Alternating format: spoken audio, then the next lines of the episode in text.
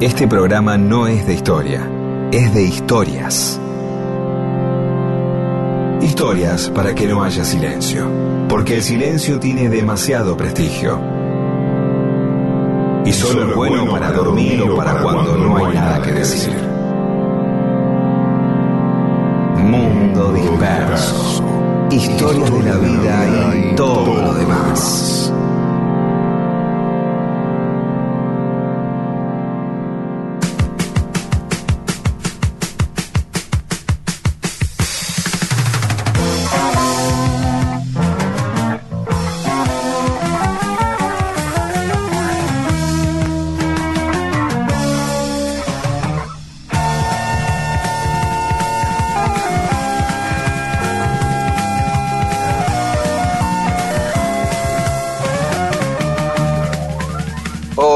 Les va? Aquí estamos en Mundo Disperso. Somos Rodolfo García, Pedro Saborido, Daniel Miguel, Paula Weintraub, Olivia Dayes y Eamon. Y este es el último programa del año de Mundo Disperso. Hola, gente, ¿cómo andan? Hola, ¿cómo están, Che? ¿Cómo están todos? Bien. Bien, despidiéndonos eh, con mucha alegría y emoción, eh, sabiendo que enero y febrero, enero, enero Seguramente en febrero estaremos de vuelta, o si no es en febrero, será en marzo. Este, y mientras tanto, los domingos van a poder escuchar una selección agradable de los mejores momentos, de, algunos de los mejores momentos de, este programa. Los cinco domingos de enero van a tener ahí una selección de historias que contamos en estos cinco meses que estuvimos al aire, de agosto a, diciembre. Eh, para que no nos extrañen, para repasar historias que ah, ¿cómo era esa historia? qué sé yo, y la quieren contar en la playa a dos metros, van a tener que hablar un poco en voz alta porque tienen que estar a dos metros de distancia del otro, no se olviden de eso. Eh, así que... Por ahí las, las más recientes no van a estar porque fueron precisamente muy recientes, como la historia de Los Amigos, el tema, el, el, grupo eh, que, hicieron con, con Ferrón y con eh, el Flaco y, y, Rodolfo, que, que, que tenía ese nombre como de juguetón, pero que antes tenía un nombre que llamaba, eh, que eran Los Titos, y que dejaron de llamarse Los Titos porque uno de los integrantes vio una pintada de Los Titos. ¿no? Claro, este, pero el flaco así como jodiendo decía que los llamábamos Los Titos. Este, si te llamaba para decir si para confirmar un ensayo del día siguiente, decía, che, mañana ensayan los titos. Así era la historia, ¿no? Y bueno, yo conté en aquella oportunidad de que un día este, casualmente fui a hacer una grabación con una amiga y, este, y, encontré una en la cortina metálica de un comercio que estaba cerrado, decía Los Titos Rock, ¿no? Y ahora este, resulta que se pone en contacto con nosotros Pablo de Ambrogio. Dice, hola Rodolfo, bueno, felicitaciones, qué sé yo, ¿no? Cuando contaste la anécdota del graffiti de los Titos, me emocionó mucho con ese nombre tocamos muchísimos años y tengo hermosos recuerdos. Yo soy el cantante de esa banda, dice. Ahora cambiamos de nombre, ahora nos llamamos Caníbal Gourmet, con cambios en la formación original. Así que les mando abrazos y, enormes abrazos. Es decir, dimos con el cantante de los Titos, que efectivamente existía como banda, y que bueno, ahora nos cuentan que han cambiado su nombre, ¿no? Pero qué, qué, qué, qué bárbaro esto de la radio, ¿no? Increíble. De y demás. Eh, escúchame, pero menos mal que le puso Caníbal Gourmet, mirá si le ponía los amigos y lo volvía a cagar. Otra vez, ¿no? Había que empezar claro, Claro. tal cual, tal cual. Mundo disperso saber si lo que sueño concluye en algo. No te apures, ya más loco, porque es entonces cuando las horas avasallar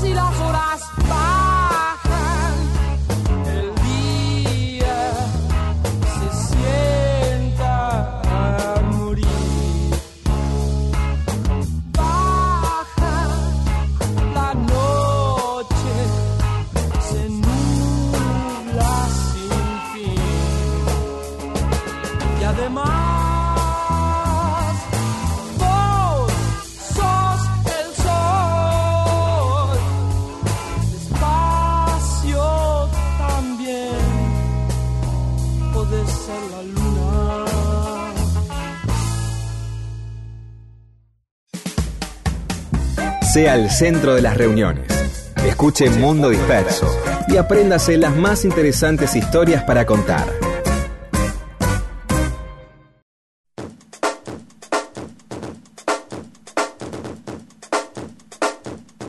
Y en Mundo Disperso, cosas que pasaron un día como hoy, un 27 de diciembre.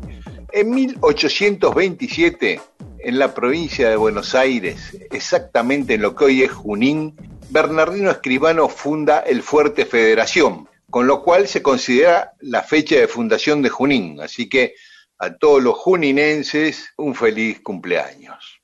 En 1831, Darwin parte con el barco Beagle para Sí. América del Sur, para la Argentina. Es el primer ese viaje que hace Darwin a la Patagonia y que de ahí extrae muchas conclusiones que después le iban a servir para desarrollar su teoría de la evolución. Acá nosotros contamos su viaje de la Patagonia a Buenos Aires, su encuentro con Rosas, ¿recuerdan? Claro, claro. Así es, así es. Uno, eh, viste que de, a- de a, poco va, va viendo esas relaciones. Y como Darwin se cruzó con Rosas. Es- digo, sentimos lo mismo que cuando viene un famoso, esa cosa que cada tanto volvemos a hablar, esa, esa especie de, de, de- fascinación que nos provocan eh, los famosos globales, mundiales, que son los de los países centrales, cuando tocan algo de la Argentina.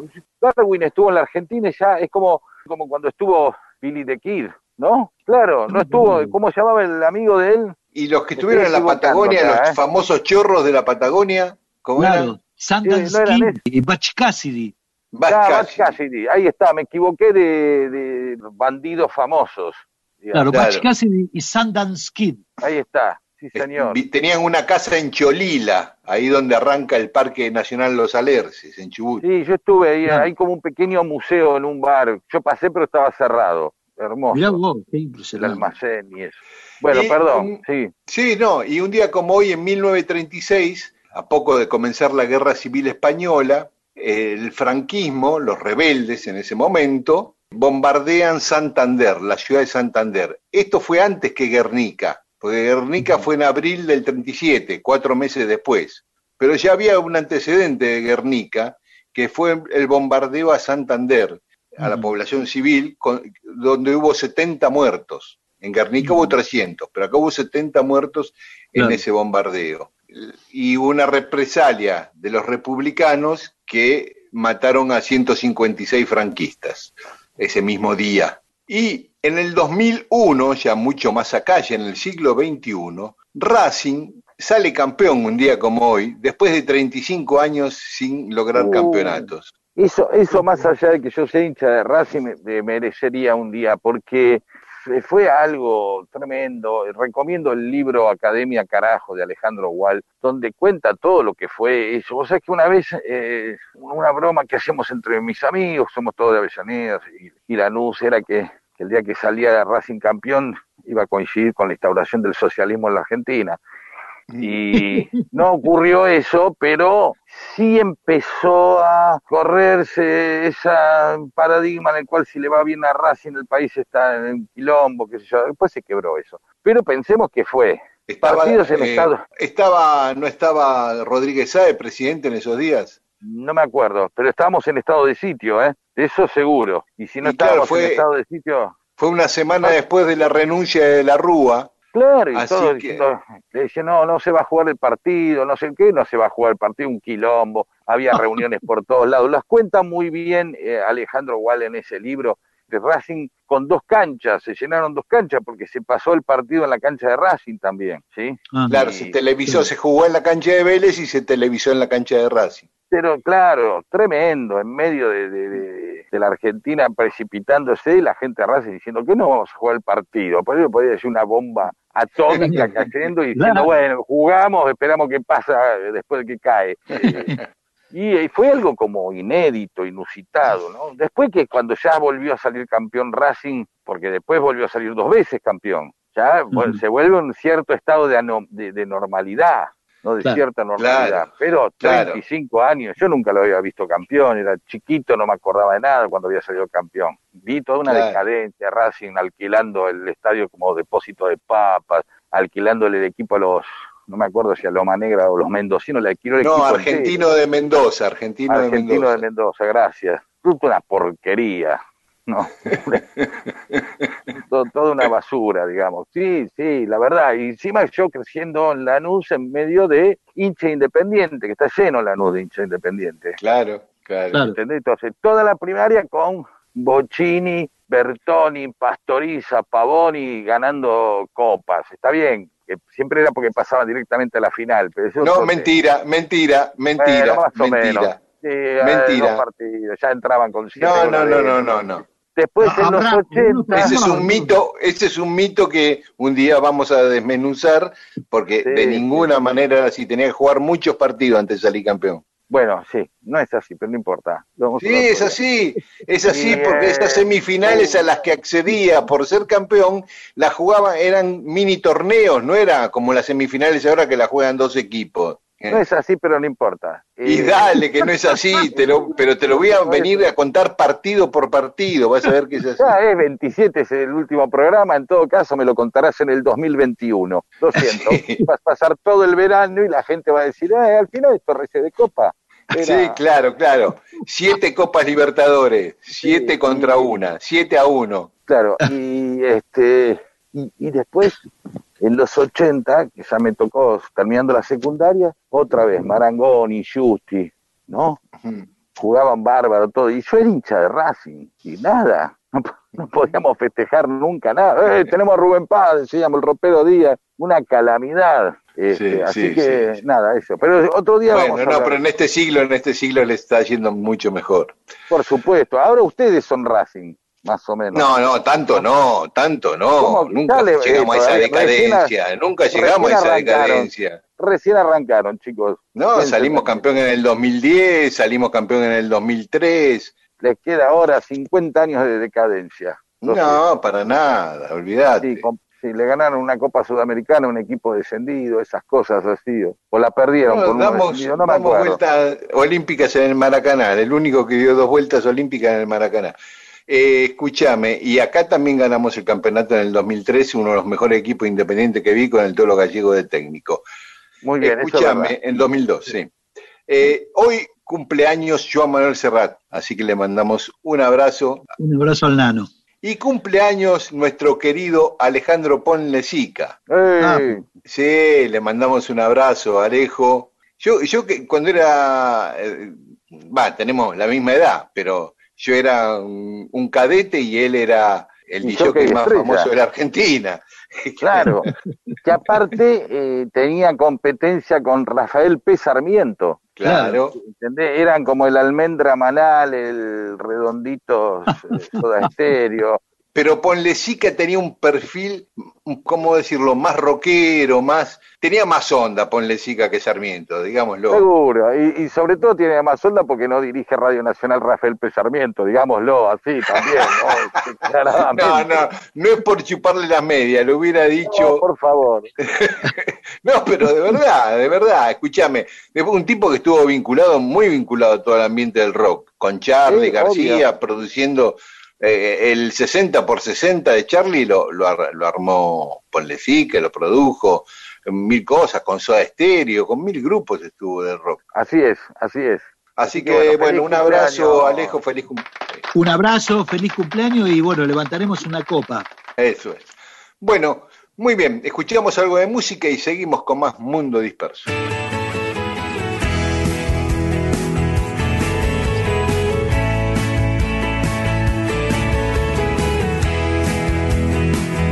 Mundo Disperso, historias de la vida y todo lo demás. Hice todo lo posible por seguir. Cambié el color de mis ojos por marfil. Ah, acostumbrado a mentir. Acostumbrado a reír. Van mil días que no sé lo que decir de Buenos Aires a Junín. Ah, oyendo letras de folk, leyendo un libro de amor.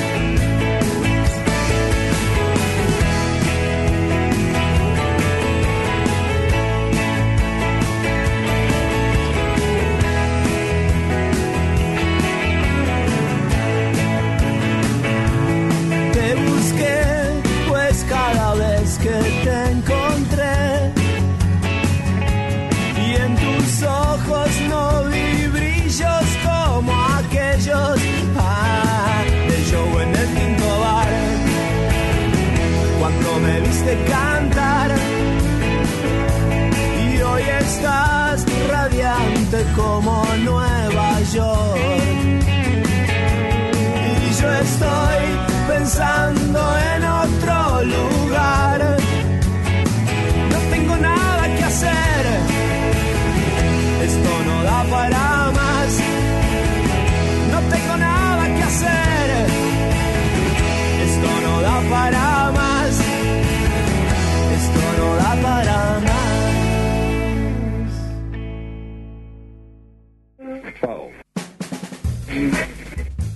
Mundo Disperso. Un servicio de historias para poder ser el centro de las reuniones.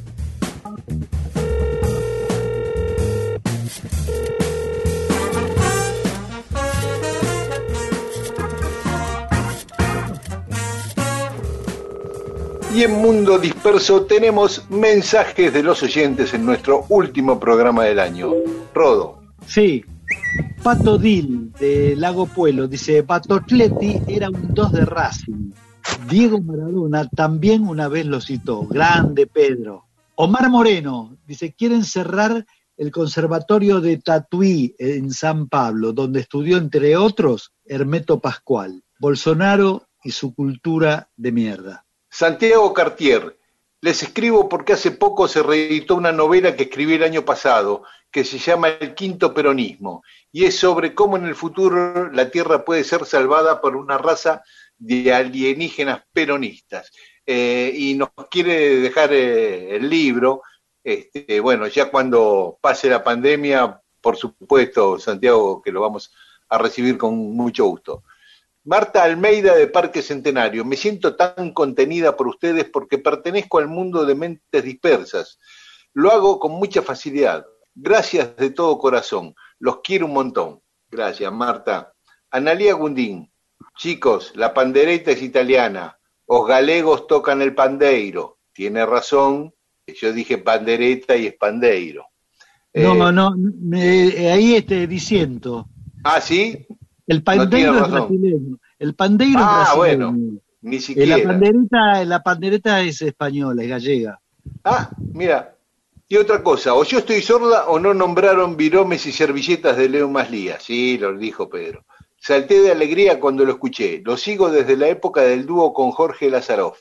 Terminando el libro, me encanta, eh, terminando el libro de Pedro, ¿no? Eh, Una historia del conurbano.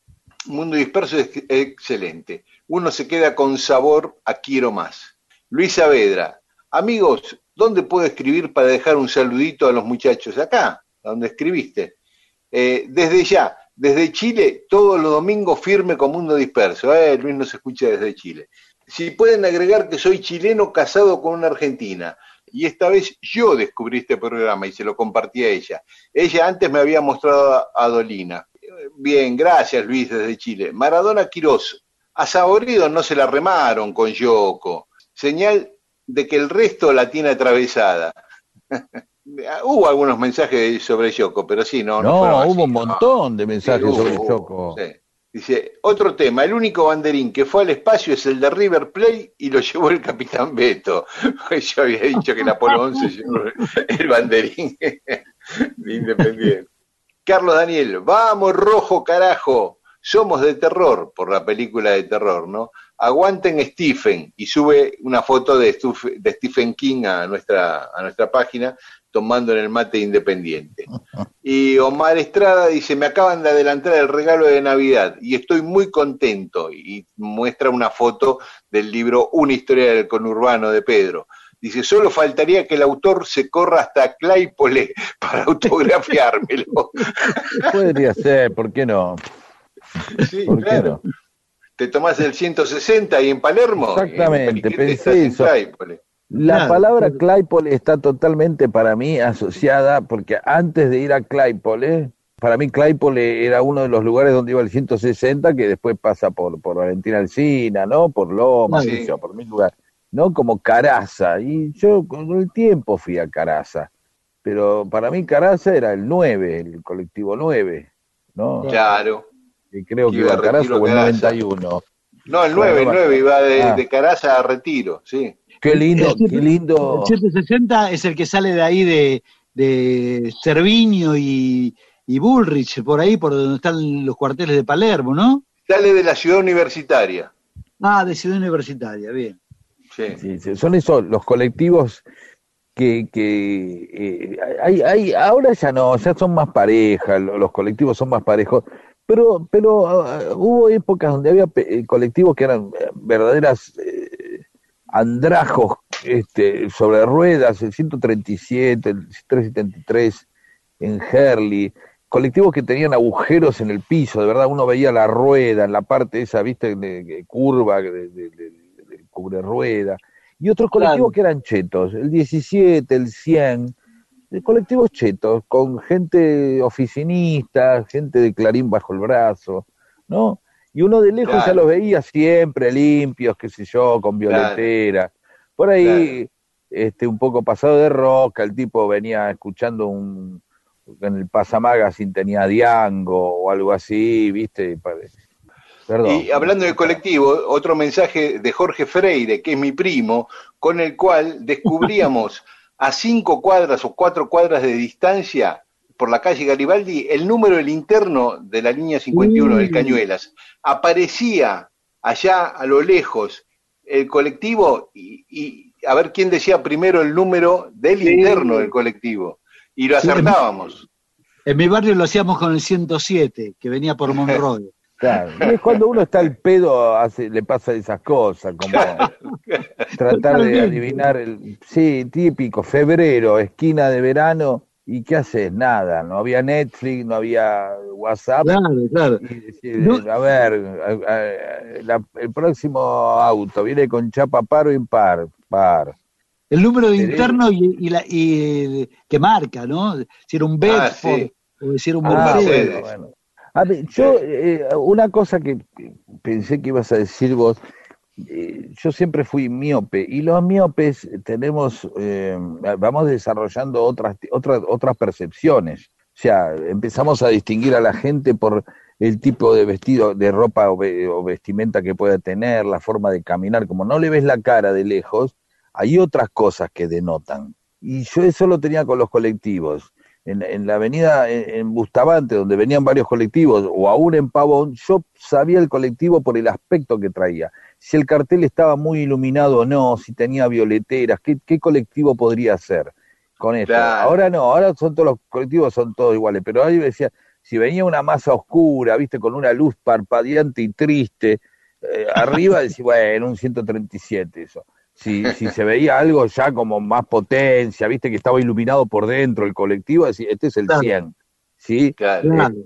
Y, y ahí, si venía con una lucecita así violeta, eh, ese era el 85 porque era el cartelito que indicaba si era la, la I o la G. ¿Se entiende? ¿Viste el ramal? Sí, sí, claro, Claro, claro. Bueno, claro. son otras cosas que, bueno, no sé, sigamos, Y, no, por favor. y mi primo Jorge Freire, hincha de Independiente como yo, empecé a ir a la cancha con mi primo y con el papá de él, mi tío negro, a ver Independiente, así que íbamos desde muy chiquitos. Aclara que el que toma mate es el propio Stephen King. Además, hay un paneo donde se ve el banderín del rojo en la pared, en la película, ¿no? En la película It. Y el mate no tiene mate. agua. Sí, la parte que toma mate Stephen King. Dice, y el mate no tiene agua, tiene jugo, porque para ellos es raro la hierba. Y la bombilla es parecida a una pajita porque no tenían una bombilla de, de verdad. Eso lo dijo el director en una nota que le hicieron. Silvia de Temperley dice, me encantó el tema de Maslier, habla de piromes y servilleta. Hace tantos años que no lo escuchaba, no lo pasan más en la radio. Fue un boom, me acuerdo, en Radio Belgrano en el año 82-84, que vino a hacer un recital ahí y fue hermoso. Acá Silvia de Temperley, esto me encanta porque no es lo mismo que un tema te sorprenda por radio que ir a buscarlo. ¿no? Mira, y, y el tono en que lo dice, hace tanto que no lo pasan, no lo pasan más en la radio, hace tanto que no lo escuchaba, podía ir a buscarlo, pero no, son esos temas que están reservados a, a- a lo aleatorio de, de la radio. No, no, no, no son los temas que uno va, son los temas con los que uno se encuentra muchas veces. Son Claro. temas que están al acecho de uno, no, no, no están ahí. Sí, sí, sí. Luciano Martínez, privilegiados quienes se toman un mate escuchando Mundo Disperso. Saludos desde Río Cuarto, el Imperio del Sur cordobés. Alguna vez podrían tirar alguna historia de las andanzas de don Lucio Mancilla por estos lados. Anote. Ah, este, Claro, sí, sí. Bueno, el libro Una excursión a los indios ranqueles de Mansilla cuenta eso, cuando él sale de Río Cuarto y se va, creo que hasta Leubo- Leucocó o algo así, Leubocó, en, en La Pampa, donde tenían las tolderías eh, los ranqueles, incluido el tatarabuelo Elito y Gabriel, María Gabriela de Pumer, el cacique de Pumer. Bien. Marcela dice, Fernando VII, pensar que por este chabón hicimos una revolución y nos manda un cuadro donde no se lo ve muy agraciado, según eh, lo Sí, sí. Fernando Raluy, los dos últimos programas los escuché mientras me bañaba. Espero no lo tomen a mal. No, no, para nada. ¿Qué sé yo? Dos horas, ¿no? O sea, evidentemente un tipo disfruta de la ducha o del baño de espuma, porque el programa dura dos horas y de pronto el tipo... Y bueno, a ver, qué sé yo, a la media hora todavía va por la primera rodilla. Este, a la hora más o menos sí ya está dándole ahí a la entrepierna, juega un rato con la espuma, viste, modela un topollillo ahí con la espuma y, ¿no? Este, y después sigue, y cuando está por terminar ya va por la pera. Y dice, uy, todavía no me lavé la cabeza. Que mucha gente la deja para lo último, ¿no? Eh, Claro, porque baila con el No. tema final cuando se lava la cabeza. ahí se- exactamente. Muy bien, después seguiremos con más mensajes de los oyentes.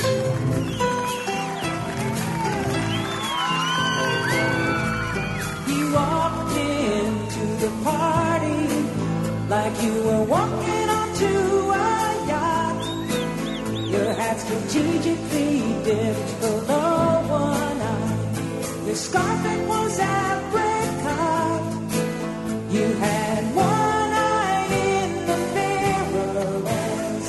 you watched yourself go by.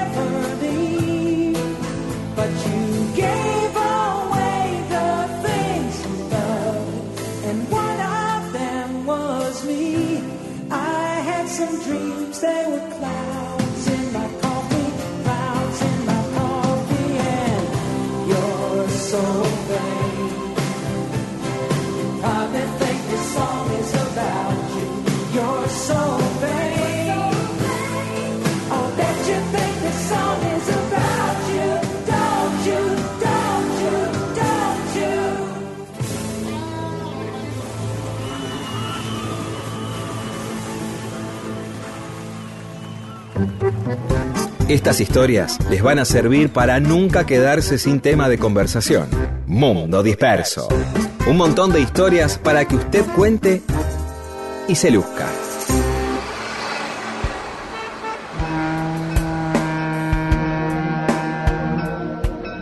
Y en Mundo Disperso hoy vamos a hablar de un personaje singular, no es muy conocido, pero nos llamó mucho la atención su historia.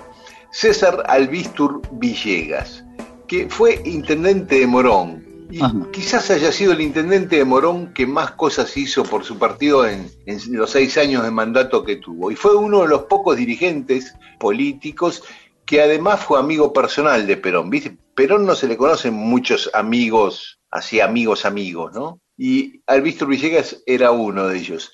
Nació en Aedo, ahí en el partido de Morón, eh, el 29 de diciembre de 1910. Por eso eh, lo recordamos hoy porque dentro de dos días se cumplen 110 años de su nacimiento. Sus antepasados ya eran de Morón antes de la Revolución de Mayo. Uno de sus tatarabuelos o recontra tatarabuelos, Benito Villegas, fue alcalde de la Santa Hermandad de Morón en 1806, que era en esa época eh, el cabildo nombraba a los alcaldes de la Santa Hermandad, que era como una especie de intendente, digamos, era la Claro, autoridad del, del Poder Central. Exactamente.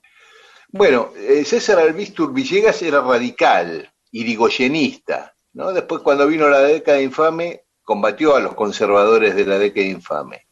Y cuando aparece Perón en la Secretaría de Trabajo, él como muchos radicales se pasaron al peronismo, ¿no? Como Arturo Jaureche, Homero Mansi, todo el grupo de Forja.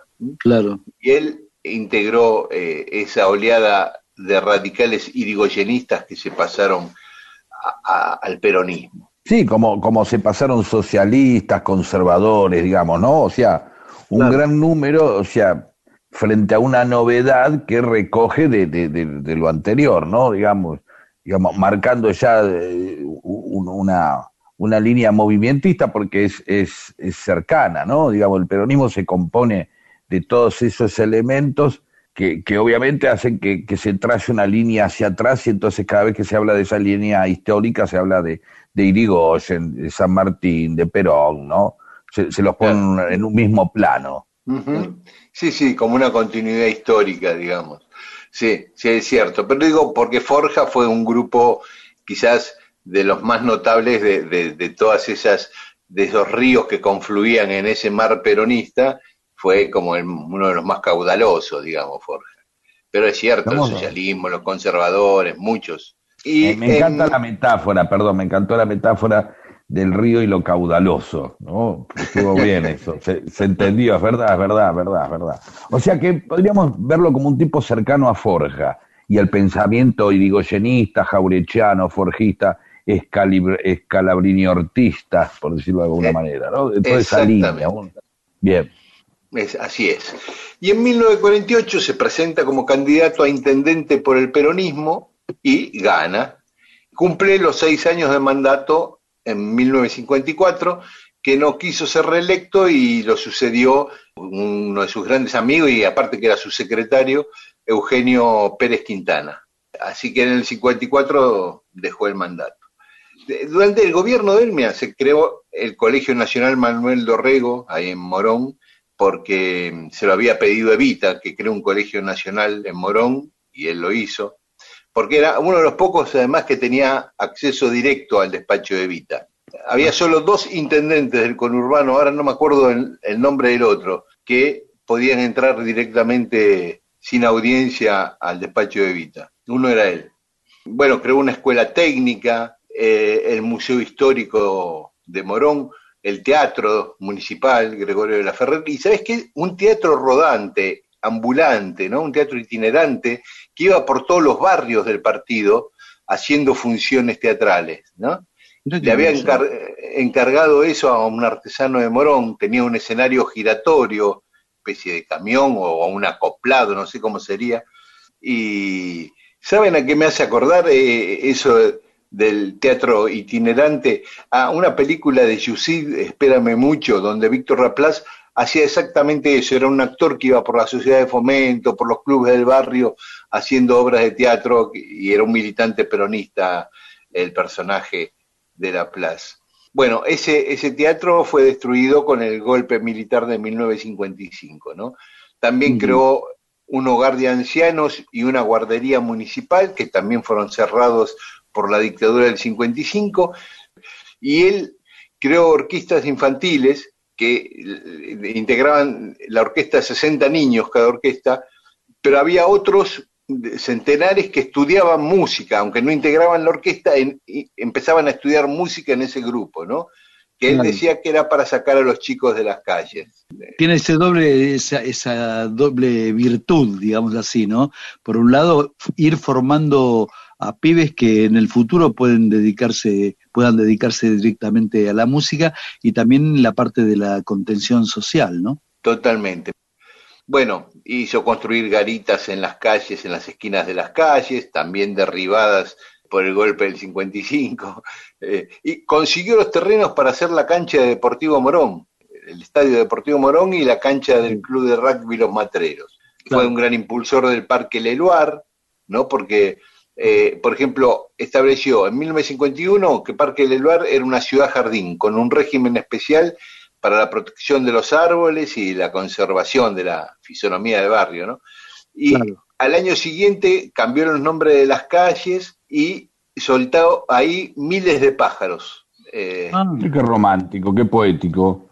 ¿Viste? sí, sí. Eh, y bueno, en el 55, con el golpe de Aramburu y Rojas y Lonardi, le allanan, y ya no era intendente, pero como era el personaje fuerte del peronismo de Morón, le allanan su casa en Parque Leluar y él se exilia, ¿no? Se va a vivir a Chillán, Chillán, en Chile. Sí. Ahí trabajó como mozo, como empleado de un garage, se la rebuscó como puede, como pudo. ¿Y saben quién lo ayudó a vivir y a rebuscárselas en Chile y lo ayudó muchísimo?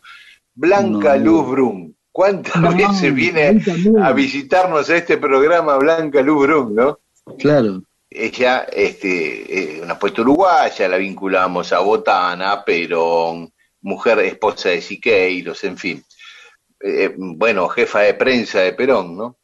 Eh, Y en el exilio de muchos peronistas en Chile, ella los ayudaba, hasta el punto que habíamos contado acá la historia cuando ayudó a escapar a Kelly, a Guillermo Patricio Kelly de la cárcel vestido de mujer, que iba con otras mujeres a visitarlo hasta Claro. que logró la fuga. Una de esas mujeres que iba con Blanca Luz Brum a, a propiciar la fuga de Kelly era la esposa de Albistur Villegas Mirá vos. que se llama eh, eh, Ma- Marta Donadío, y se hicieron muy amigas.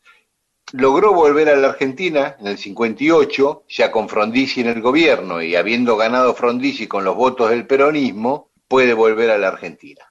Acá nace su primera hija, Soledad, y en 1960, cuando estaba por nacer su segunda hija, Mirenchu, quería cumplir la promesa, o ambos querían cumplir la promesa, de que uno de sus hijos iba a nacer en Chile como gratitud a, la hospitalidad de los chilenos en su exilio.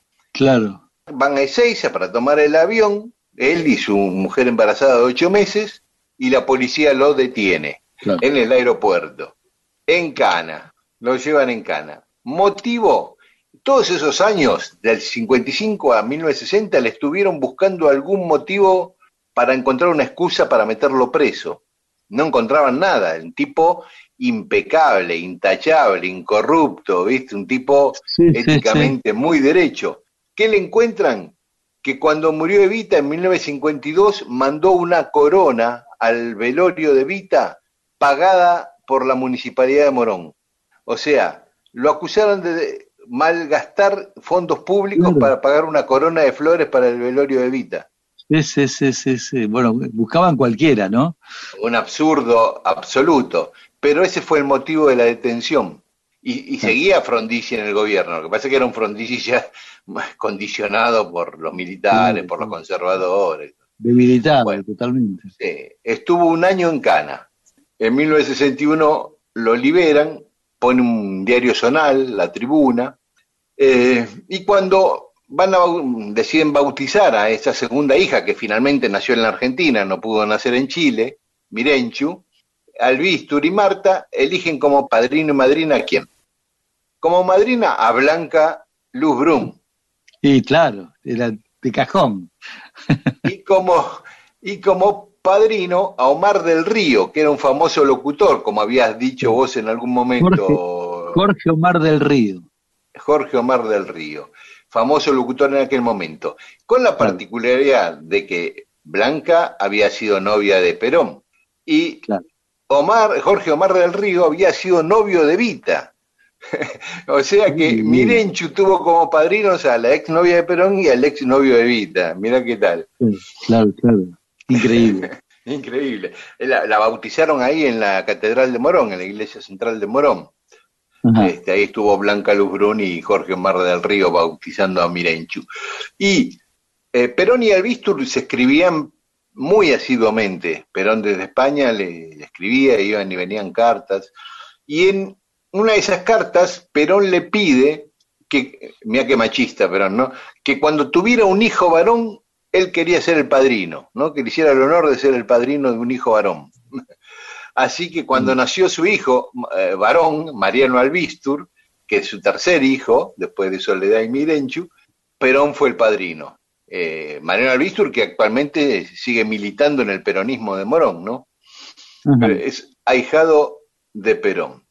Y después tuvieron una cuarta hija que se llama María Marta. Albistur Villegas murió el 11 de octubre del 2002. Lo velaron en el Palacio Municipal de Morón con una misa que dio Justo Lagunas. ¿Se se acuerdan? El obispo de Morón. Sí, totalmente. Famoso. Sí, sí, sí, sí, famosísimo. Y, y bueno, en Morón se lo recuerda, por ejemplo, el, eh, el parque perimetral de Aedo lleva su nombre, la platea de la cancha nueva de Deportivo Morón también lleva su nombre. Eh, Un director de cine, Carlos Larrache, hizo un documental sobre la vida de Albistur Villegas.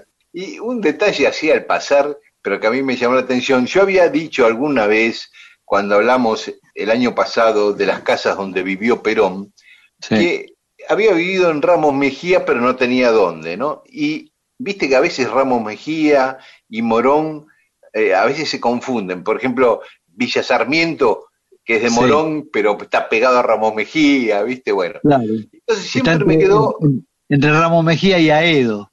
claro, exacto. Entonces eh, siempre me quedó eso, que Perón cuando estudiaba el colegio militar vivía en Ramos Mejía.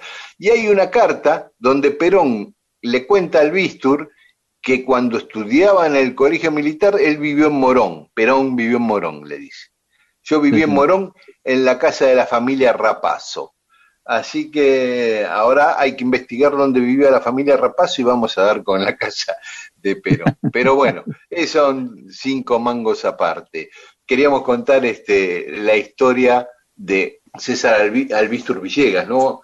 Un, un personaje que no es conocido para el gran público, seguramente No, estarán sí. en la memoria No, de, pero- de la pero- gente de pero- Morón. Bueno, pero son esas, son esas em, eh, formas que tiene la trascendencia en que no, no, no siempre es proporcional a lo que le cambia la vida a alguien, porque se la cambió un montón de gente en Morón y tuvo una. Pero bueno, algunas cosas hacen que, que no tome la, una trascendencia nacional.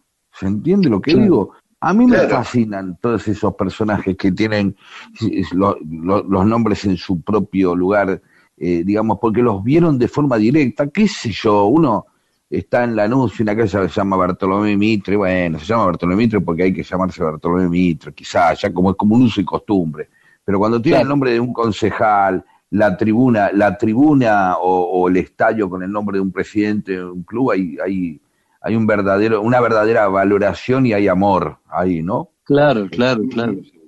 Sí, sí. Sí, sí, sí. Evidentemente por todas las cosas que hizo Morón en seis años, porque yo mencioné algunas, las que me parecían más llamativas, pero para cambiarle la vida cotidiana a la gente, cientos les podría eh, nombrar, ¿no? Entonces, es lo que decís vos, Pedro, esos tipos que le cambian la vida a la gente desde el lugar que tienen. Y Sí, bueno, sí, sí, un lugar directo, ¿no? Eso- y eso, Claro, claro. los intendentes, los, este, los gobernadores, eh, pero sobre todo los intendentes muchas veces tienen esa, esa impronta, ¿no?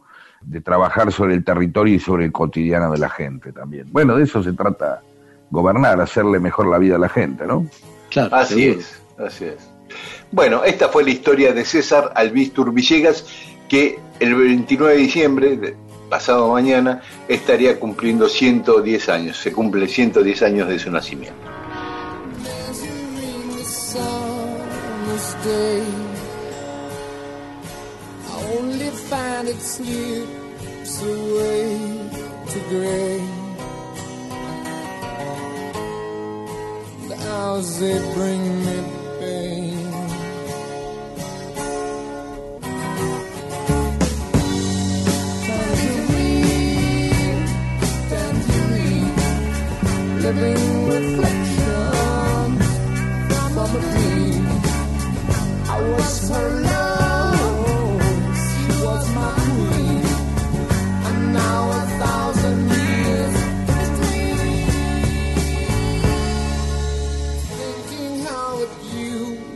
To be.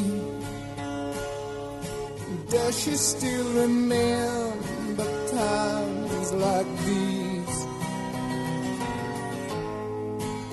think of us again.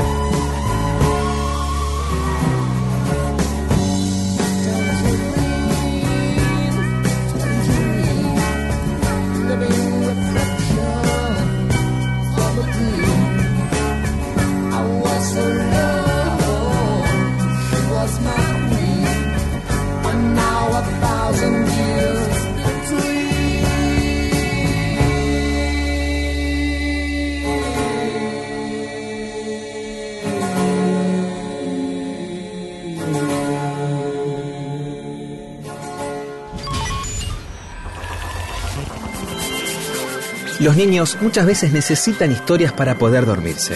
Los adultos también. También. Escuche y apréndase estas historias. Vuelva a ser niño o niña y logre que los demás lo sean también.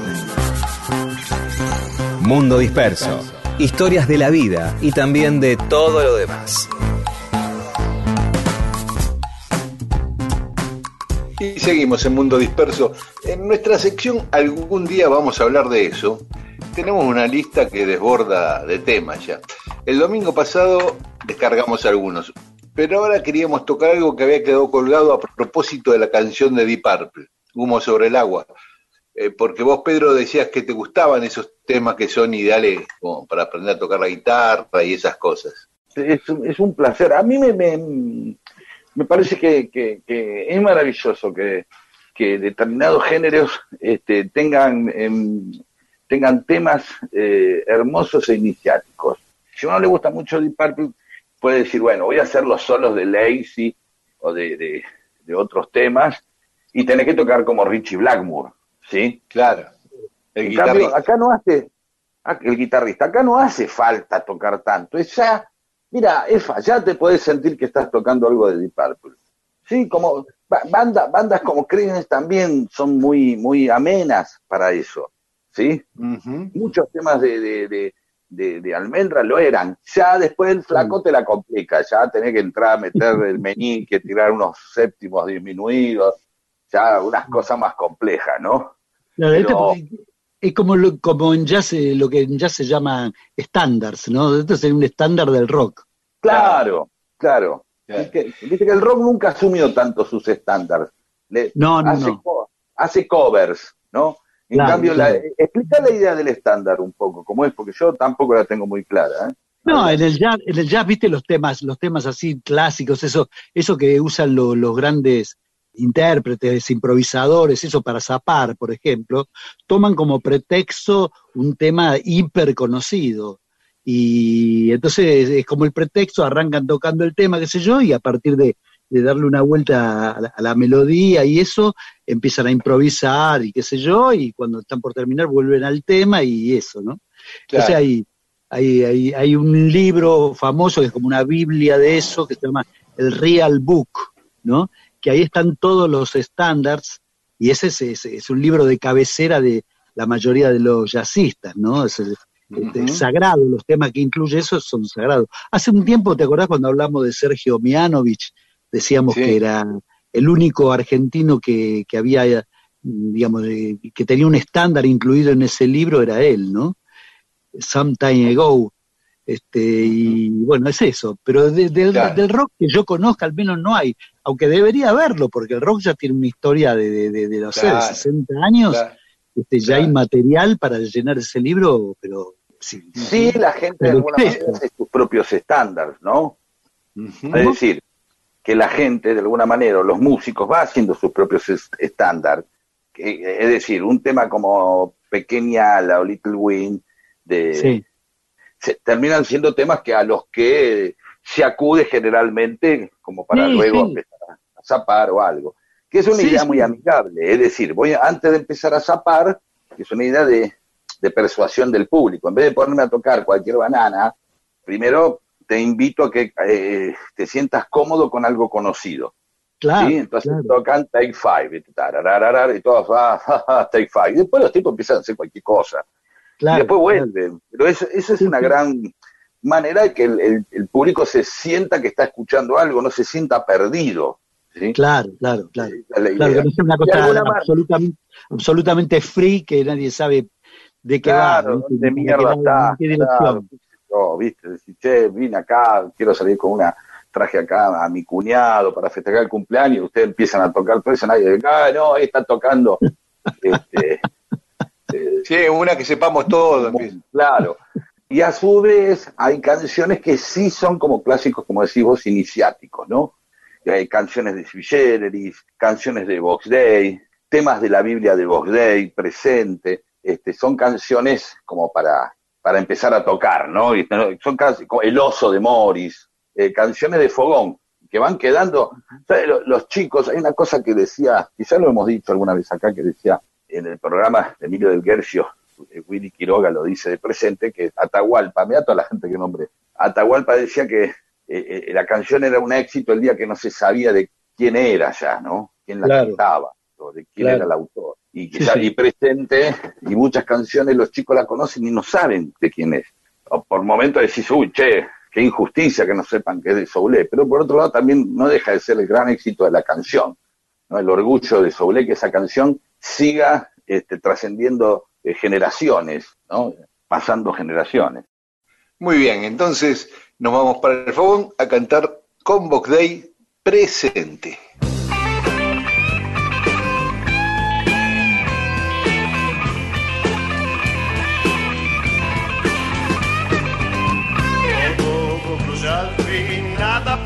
Escapar. Todo tiene un final, todo termina. Tengo que comprender, no es eterna la vida. El llanto en la risa, así termina.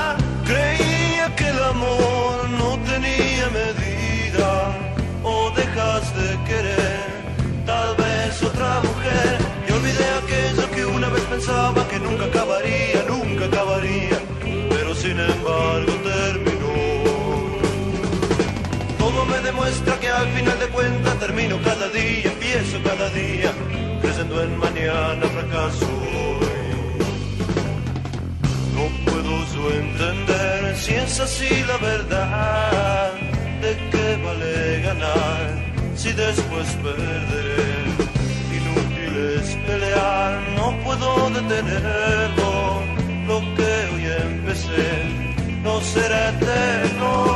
Creía que el amor tenía medida, o dejas de querer tal vez otra mujer y olvidé aquello que una vez pensaba que nunca acabaría, nunca acabaría, pero sin embargo terminó.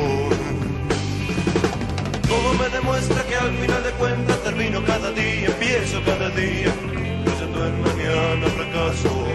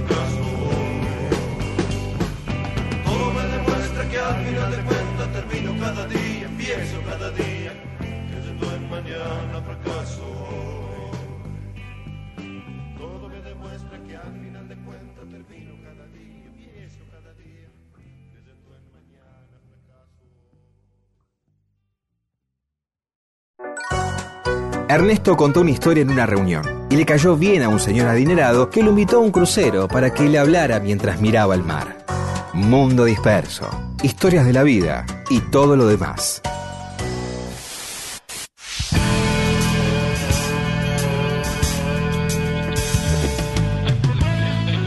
Y estamos en Mundo Disperso. Eh, anteayer estaba hablando, chateando en realidad por WhatsApp con Horacio del Prado, un gran periodista, y, y hermano de Alejandro del Prado, el músico. Así. Eh, hijo de Calé, el, el gran historietista. Y la charla, el, el intercambio derivó en, en conocer un ídolo, ¿viste? Bueno, justamente Horacio, que fue mi ídolo, eh, cuando yo era estudiante de periodismo, mi ídolo era eh, Horacio, que lo leía primero en el gráfico y después en, en goles. Así que mira, justamente hablando de ídolos. Porque todo partió de que me dice, operaron a Miguel Igno Mirielo. La gente se preguntará quién es. Era un director técnico de fútbol muy famoso en la década del famoso. 60 y del 70. Entonces yo digo, tengo mi historia con Igno Mirielo. Cuando yo era muy pibito, estaba esperando el colectivo ahí a una cuadra de casa para ir a la cancha de los Andes, que ese día jugaba con estudiantes de La Plata, para un Peugeot 504 blanco y me dice, pibe, para la cancha de los Andes voy bien. Yo me asomo así y veo que es Igno Mirielo. Yo de pibito me conocía la cara de todos los jugadores, de todos los directores técnicos de cualquier equipo. Ahora no, pero antes sí. Entonces, yo medio para viajar con él y medio para ahorrarme las monedas del colectivo, le digo, yo voy para allá, si me lleva le voy indicando. En realidad la cancha estaba en la misma calle que estaba yo. Yo le podría haber dicho, siga 20 cuadras derecho y se choca con la cancha, pero Claro.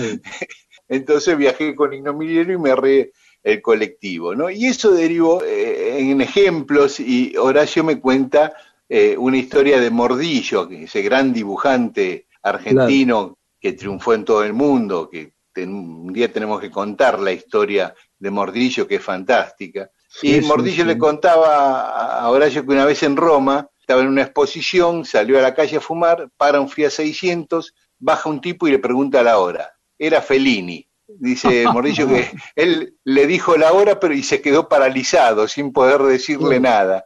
Encima Claro, mira claro. para el auto y en el auto estaba Julieta Massina. Oh, Pero- y otra de Mordillo dice que una vez vivía en París y era vecino de Botero, el escultor colombiano, ¿no? Y, Mordillo lo admiraba tremendamente a Botero y se lo encontraba siempre en el supermercado y no sabía cómo hacer para hablarle, presentarse, no se animaba a ir a hablarle y así pasaron los años, todas las semanas se lo encontraba en el supermercado y nunca en la vida pudo acercarse a, a saludarlo y, y decirle. Y el propio Horacio me decía que una vez cuando murió Hermindo Nega hizo una Sí. nota y juntó a Pinino Más, a Daniel Onega, a Artime, a Solari, y me decía, Sí. me acuerdo y me estremezco, porque yo sentado almorzando con todos los que eran los ídolos de mi infancia y adolescencia, ¿no? claro, claro. de claro. River, Horacio. Y to- todo eso me llevó a pensar, digo, ¿qué nos pasa cuando nos encontramos con un ídolo? ¿Qué sentimos? ¿Cómo te aproximás? ¿Te da vergüenza? ¿Te retraes? ¿O vas al frente y, y, querés entablar un diálogo, mostrarle su Claro, admira- claro. tu admiración? ¿A ustedes les pasó encontrarse con algún ídolo? Sí, eh, qué sé yo, este, en este momento no, no, no, no recuerdo bien, la verdad, pero este, es, es un momento medio paralizante, ¿no? Es decir, por ahí haces alguna pregunta, te sentís medio un idiota preguntando este, cosas. Sí, yo, por ejemplo, te puedo contar una anécdota de, del flaco cuando se encontró con un ídolo, que me contó él, ¿no? El flaco en el 78 lo invitaron a la concentración de la selección argentina, que estaba en la Quinta Salvatori. Entonces te, fue a cantar unas canciones ahí para, para, para toda la gente del seleccionado, los jugadores, Menotti, qué sé yo. Este, y entonces terminó de cantar y se hizo una especie de brindis, qué sé yo. Y el flaco, viste, era eh, re, futbolero. Entonces estaba al lado de Houseman. Y, también me contaba eso que no sabía qué preguntarle, ¿viste? Es decir, le, le brotaban cosas, pero pensaba que, eh, que podía quedar como un bobo, ¿viste? Le pregunta a Houseman, eh, ¿y qué, qué botines usás? Adidas, le dice, ¿no? Eh, entonces, ah, mirá, son buenos, ¿no? Sí, sí, sí. Y, hace una pausa, José me dice, no, no, no, mira, en realidad uso Puma, pero le pinto las tres tiras, dice, porque tengo contrato. Quiero decir, eh, viene al caso en el sentido de que salió con una pregunta para, para el ídolo que representaba a Houseman, una tontería, ¿no? Pero de esa tontería salió una cosa que resultó ser muy graciosa. ¿Y vos, Pedro? Yo no tengo eh, historias, lo, lo- que tengo es, eh, es que el trabajo me llevó a, a- estar cerca de gente que uno admiraba, qué sé yo, no sé, eh, intercambiar unas palabras con Dolina, que fue siempre para mí un ídolo, o, que te felicite Héctor Larrea, o cosas así, o que, le, o que el flaco Spinetta o Charlie hagan una referencia a algo que hiciste vos, ¿no? Eso también es raro, ¿viste? O sea, eh, que de pronto un día te cruces con Graciela Borges y te salude, y eh, yo veía las películas. ¿Entendés lo que digo? Es raro. Claro. Nunca Claro, me pasó claro. de, de acercarme yo a un, un ídolo, porque por ahí, eh, aún estando las oportunidades, el flaco en, en- en el estudio con Tato o Charlie, bueno, ahora estar ahí eh, trabajando con Rodolfo, para mí también es, es una, un, un- un pequeño regalo de la vida, un gran regalo, digo pequeña simplemente por una cuestión de, de la sencillez con la que estamos haciendo una amistad, ¿no? Y a veces el tema es que uno no sabe si, si va a conocer al ídolo para, eh, se va a encontrar con, con algo, si, si en realidad se rompe una magia, Mm, Y sí. ¿no? Como encontrarse con un pelotudo, por ejemplo, decir, che, le- me han contado, no va a dar el nombre, decir, ¿sabes que lo conocí y tal? Sí, me cayó mal el tipo, o sea, hubiera preferido no conocerlo, dejarlo en ese en ese lugar, en ese estadio, el famoso se me cayó un ídolo, ¿no? Que es conocer una, una parte humana del tipo y a partir de esa parte se rompe como una especie de, de fascinación, de embelezamiento. Entonces yo siempre tuve como cierta, mm, siempre mantuve mi, mi lugar de, de, de- de fan. Digo, tampoco es que quiero ser un pelotudo para mi ídolo, Claro. ¿se entiende? Claro, Entonces claro. prefiero sí. Claro, prefiero guardar, siempre preferí guardar una distancia, ¿no? Como una especie de distancia a- a- al escenario. Eh, mirá, Por más que, que- eh, después, qué sé yo, yo laburé con Tato muy, muy pegado, digamos, como, como, digamos, fue la primera vez que por ahí, pero qué sé yo, de pronto un día empezó a laburar en Radio Mitre y aparece Sandro, y aparece, y, y estaba Néstor Ibarra, y estaba este, Mareco, y estaban todos esos tipos con los que yo me había criado, ¿sí? Y recuerdo el día que, que- que ganamos con el flaco, con Omar Quiroga, un Martín Fierro, y nos vino a felicitar la REA, y era como, es rarísimo, ¿viste? Ese tipo que, o enterarme que el flaco le gustaba a Luis Almirante Brown, de nuevo, eh, repito, esta cosa de una vez eh, Charlie García estar bromeando con es- un tema que habla del FAS, y digo, uy, che, boludo, es raro, Claro. a mí me parecía muy raro, ¿viste? Con, con, con- lo, lo decíamos con, con Diego, con Capuzuto, y si boludo, nosotros estos tipos, ahora resulta que nos miran a nosotros, es rarísimo, eh, Claro. eso, ¿viste? Claro, claro. Eso que decías de del miedo a la desilusión del ídolo, ¿sabes que me- a, a mí una me, me había impactado una vez Máximo Kirchner, que hace 20 años, ponele 18 años, o sea, era un pibe joven, eh, jovencito, fanático de los redonditos de ricota. Y le digo, ¿y por, y por qué no lo invitás un día a Lindo Solari a ver si, qué sé yo, a conocerlo, ahora que, que digamos, tenés las vías para, Claro. para llegar a, a él. Y me dice, no, no, y mirá si no me gusta, mirá si Claro. me claro. cae mal, me dice. Yo no sé cómo es como persona, yo prefiero te- seguir teniéndolo como ídolo, a ver si, Claro. después no me gusta. Y me- me- en un pibe tan joven me llamó la atención, viste que... A mí una vez me acuerdo que estando en Verazategui me encuentro en una feria de libro con, con Dolina. Es tanto lo que admiro a, a Dolina que digo, prefiero no hablar. O sea, hablé muy poquito, prefiero escuchar. Es lindo tener una foto, es lindo tener un, un- un recuerdo con alguien que, que querés porque le hizo bien a tu vida, pero por ahí, qué sé yo, se trata de eso nada más. ¿no? Lo- incluso el, el problema de, de- de que te niegue, te corte el rostro, ¿no? Eh, le decís, no sé, ponele, qué sé yo, eh, te, tenés de ídola, eh, no sé, a Beatriz Arlo, decís, la, te la encontrás ahí en Villa Gesell, en la playa, eh, Betty, Beatriz, nos sacamos una foto y te dice, no, mira, no, no me saco selfie, te dice. Y vos te quedás mal, qué sé yo, y si- ¿Pero quién te crees que soy? Ahí viene el, el cambio, el giro. Eso me pasó una vez. Claro. Estando hace muchos años en un boliche, un chabón, eh, loco, tomar una cerveza con un amigo, con Daniel Arauz. Y, Dale, dale, cordobés. Y no, mirá, no quiero ahora. Dale, dale, ve. Y pasó. Y en dos segundos quebró de ídolo a. ¿Pero ¿Qué te crees? ¿Que porque estás en la tele, quién te cree que sos, pelotudo? Uh, Claro. todo se dio vuelta. Nosotros con Marlene, con mi compañera, mi pareja, eh, eh, una vez estábamos en- en- de vacaciones y de pronto Marlene le había dejado una puerta abierta y de pronto se escuchó, nena, podés cerrar la puerta, así puedo pasar. Y era el Coco Basile. eh, con, mu- con muy buena onda, ¿entendés? Con muy, con, muy- con mucha dulzura lo dijo, pero bueno, era el Coco Basile, imagínate la dulzura del Coco Basile. Sí, perdón. Sí, no, que eh, una cosa son los ídolos y otros los que vos admirás, ¿no? Hay como, eh, digo, ídolo, yo tengo a Bocini y Spinetta y Charlie. Y después hay un montón de gente que admiro muchísimo. Pero esos, los ídolos son esos que le perdonás sin ser amigos tuyos, irracionalmente le perdonás cualquier cosa, ¿viste? Claro, Eh, claro. Y Yo con Bo- a Bocini lo vi muchas veces, pero profesionalmente, haciéndole notas cuando era periodista deportivo. Entonces era como no podía pasar esa barrera y, y no le podía expresar mi idolatría. A Spinetta me lo crucé una vez y no, no sabía qué decirle ahí cuando dio el recital en el Salón Blanco. Y le dije, es un honor, fue lo primero que me salió. Bueno, pero es muy lindo. Y ¿sabes lo que me contesta él? El honor es mío. Mirá qué clase la del tipo. Está perfecto, pero sí, listo, ya está. Tampoco te vas a hacer el boludo esta cosa de que, eh, viste, viste, ves a alguien que te cae bien y si un saludo, si al artista le gusta, si con, con respeto, si no lo cargoseás, ni, ni le podés, no le hinchás mucho las pelotas, viste.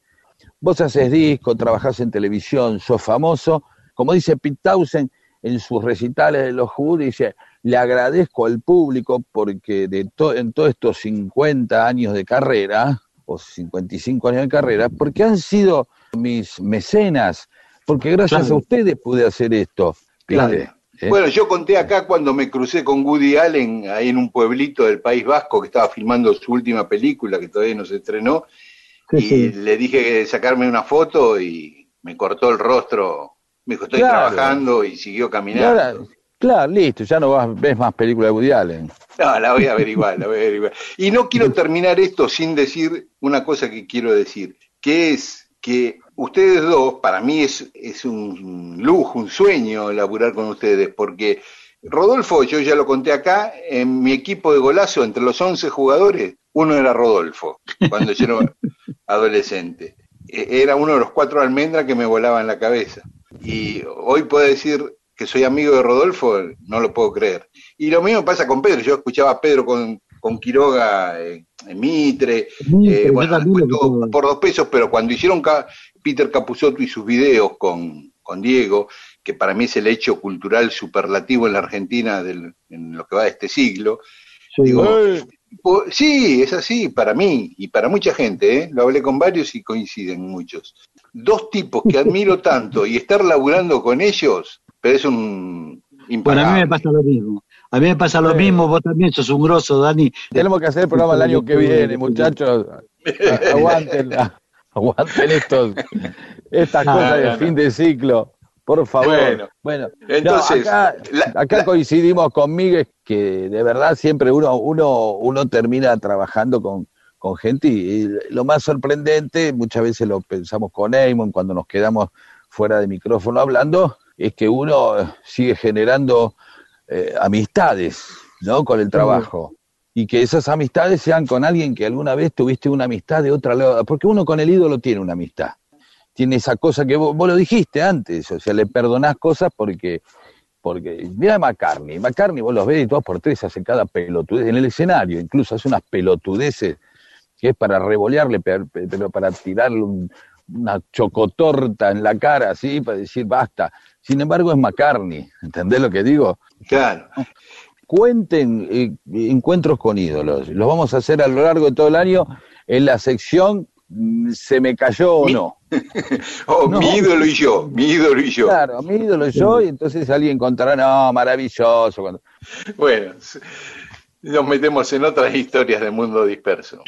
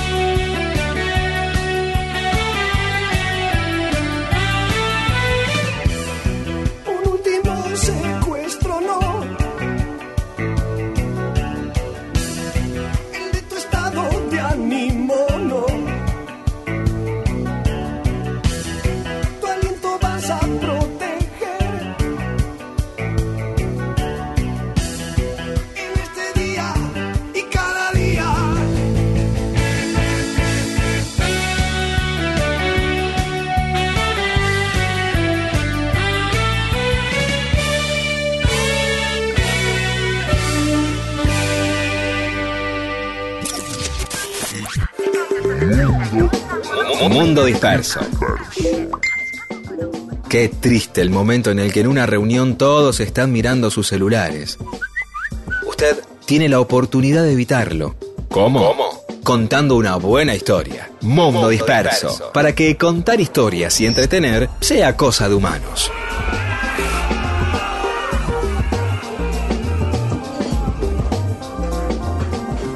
Más mensajes de los oyentes en Mundo Disperso.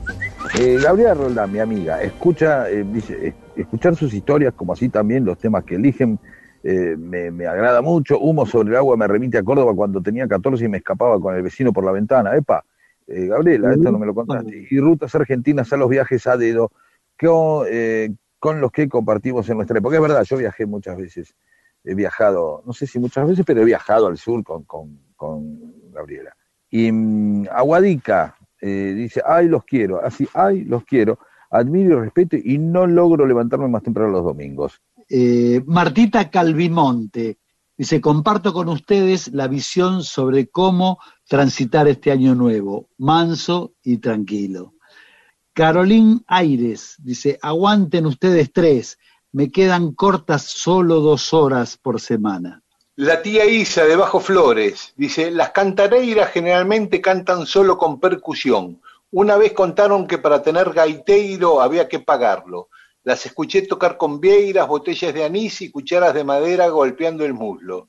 Dicen que así esperaban la vuelta de los pescadores, cantando y tocando lo que tenían a mano. Jorge Alcaide, con respecto a las conversaciones Cinta Moebius, uno de mis perros se llama ¿Cuál? Dando pie al efecto Nicolino Roche. Claro. Bueno, sobre, con el tema Hedy Lamar, Cristian Chiminelli dice, acá el primer desnudo lo hizo Olga Zubarri en El Ángel Desnudo. ¿Pueden comentar qué les pareció McCartney 3? Pero Primero, eh, lo de Olga Zubarri, Dani. No, yo eh, me parece, si no recuerdo mal, es eh, está solo de espalda eh, y, y la espalda, digamos, o sea, se le ve solo la espalda a la, eh, desnuda, digamos, Claro, ¿no? claro. Y, y McCartney 3, eh, lo escuché, lo escuché, yo no sé si ustedes lo escucharon, Sí, yo también me lo parece, ¿lo escuchaste? Sí, sí, lo escuché. ¿Te gustó? Sí, me, me- me gustó, me gustó, pero fue una sola, una sola audición completa del disco, ¿no? Hay un par de temitas que destaco, pero así de primera escuchada me parece que hay cosas anteriores de McCartney más interesantes, pero ya digo, lo escuché una sola vez. Hay dos temas, uno que se llama Seis, eh, eh, Seis the Day, que me gustó, y otro que Eh, es es el que más me gusta ese, aprovecha el día, ese fue el que Sí. más me gustó. y El beso de Venus también me gusta. Ah, ese está bueno. Y me gustó uno que se llamaba Deep Deep Feeling también. Ajá, sí, sí, tengo que Este, escucharlo más. sí, yo también una sola vez. Lo escuché solo una vez. Ahora, Después el se hecho Sí, de que a esta altura de la carrera el tipo se mande un disco entero con todos temas nuevos y de buen nivel, aunque no sea lo, lo mejor quizás que haya compuesto en su vida, pero es muy bueno. Eh, Sí, ya es admirable. Y sí, ¿qué te parece? Bueno, después el oyente que firma como 123 DDP dice, me encantó esta historia, no era solo una cara bonita, qué ovarios esta mujer, referido a eh, Eddie Lamar, no por supuesto. Sí, y María Herrera dice, impresionante, no conocía la historia de Hedy. Diego Prol Tomás Alva Edison la tenés adentro, era pues bueno por la cantidad de inventos que había hecho Heidi Lamar, ¿no? Eh, y habla de eh, le- que el disco de Jaguar eh, le, le animó la cuarentena. Mira, digo, pero Ah, mira qué mira. lindo. Bueno, che, me alegro que te haya gustado. Respecto a Almendra, dice el oyente, no es lo que debería. Dice, me compré ese vinilo cuando salió. Población de riesgo, aclara. Claudia Bursuk dice, feliz, felices 50 años. Y hablando de elefantes, el otro día mi vieja me contó que el elefante de Tarzán se llamaba Tantor. Deduzco el porqué de la tapa del LP. ¿Cómo surgió el dibujo? Bueno, sí, efectivamente nuestro grupo se llamaba Tantor por eso, porque un recuerdo de mi infancia que escuchaba a Tarzán por la radio, ¿no? Y el elefante era Tantor. Bueno, el dibujo teníamos, estábamos relacionados con Alberto Broccoli, un dibujante fantástico de hace muchos años que El mago Fafá, el autor del mago Fafá. Claro, claro, participó de nuestro libro Almendra y Mirá. ahí quedó una buena relación y cuando fuimos a sacar el disco le propusimos si quería dibujar la tapa y bueno, dibujó ese, eh, ese elefante así tan gracioso este, y nos dibujó a nosotros también. Sí, tiene algo ¿Sabés de, qué? de revólver la tapa, ¿viste? Tiene ese, esa, ese, eh, eh, Claro. digamos, ese- la, la idea Ese de un trazo, dibujo, ese trazo, el blanco y negro. Sí, sí, sí, sí. ¿Sabés Sí, que Brócoli película- vivía, perdón, Brócoli vivía en la casa contigua de Caloy? Era más grande que Caloy en Temperley, vivían los dos cuando Caloy era Mm. chico. Y Caloy Claro. creo que empezó a dibujar eh, por Brócoli.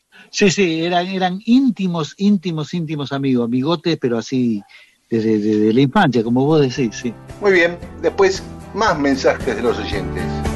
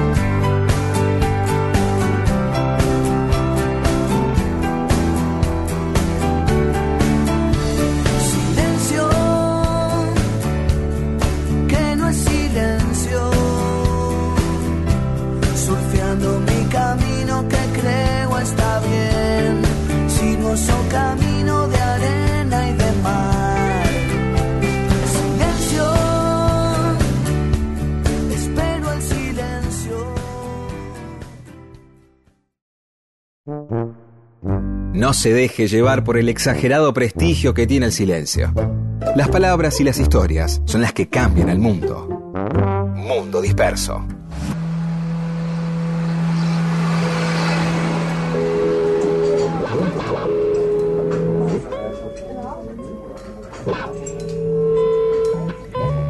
Y seguimos en Mundo Disperso. Les habíamos prometido que para el último programa del año Rodo nos iba a contar sobre el primer disco de Almendra, porque quisimos hacer la efeméride cuando todo el mundo decía que había salido a la venta, y Rodo dijo, no, no, no, están todos equivocados, salió el 15 de enero.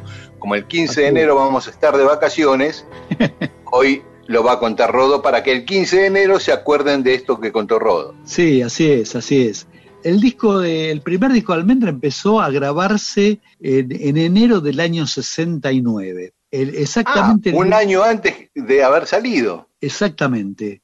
Eh, más de un año. El 2 de enero del 69 se grabó Muchacha Ojo de Papel, Gabinetes Espaciales y Final. El- de los tres, el único que fue al disco fue Muchacha, ¿no? Gabinetes Claro. Espaciales salió en un compilado Sí. únicamente, este, y Final salió en un simple luego de haber aparecido el disco. Perdón, perdón, perdón. ¿Y el primer tema que grabaron cuál fue? ¿Te acordás vos ese día o no? Yo te estoy Muchacho. preguntando mucho yo. Fue el primer, Muchacha, o sea, Muchacha. Sí. lo tenían recontra ensayadísimo, ¿no? Sí, sí, todo, todos los temas, eh, nosotros íbamos al estudio con los temas recontra estallados, éramos como muy obsesivos con eso, ¿no? Eh, Una pregunta desde la ignorancia. ¿Habían Sí. grabado ya antes ustedes algún tema? eh, sí, habíamos grabado lo- los temas de los simples, eh, el Claro. tema de Campos Verdes. Campos Verdes, Yo- el hielo de la ciudad, El mundo entre las manos, eso habíamos grabado antes de... Claro. Ya, ya estaban veteranos. Sí, sí, ya tenían un poquito de experiencia. Ahora, el primer simple había sido el tema de Pototo. El primer simple fue tema de Pototo y El mundo entre las manos. Escúchame, y ese día, ahora vamos a hablar del primer disco de Almendra, pero la, pri- esa, la primera vez que entraron a un estudio de grabación, a grabar ese simple, ¿cómo es? Porque yo no me imagino, porque ahora ten- tenés años de cancha, la primera vez que un músico entra a un estudio de grabación a grabar su primera canción. ¿Qué, qué sensación? ¿Hay miedo, hay nervios? Sí, sí. Un mundo hay- desconocido de alguna manera. había muchos nervios, muchos nervios. eh, Por, por empezar teníamos los temas recontra ensayados, ¿viste? Pero digamos, como había músicos agregados, sesionistas recontra profesionales, ¿viste? Te hablo del Fats Fernández, de Bergali, de Jacobe. Eh, no es fácil, ¿viste? decir, también no grabábamos juntos, ¿viste? Grabamos la base, después ellos agregaron, pero estaban ahí presentes, ¿viste? Tenés que tocar adelante de unos tipos que tienen décadas de, de trayectoria, ¿viste? Es decir, pifiarla, tener errores, ese tipo de cosas nos aterraba, esa era la verdad.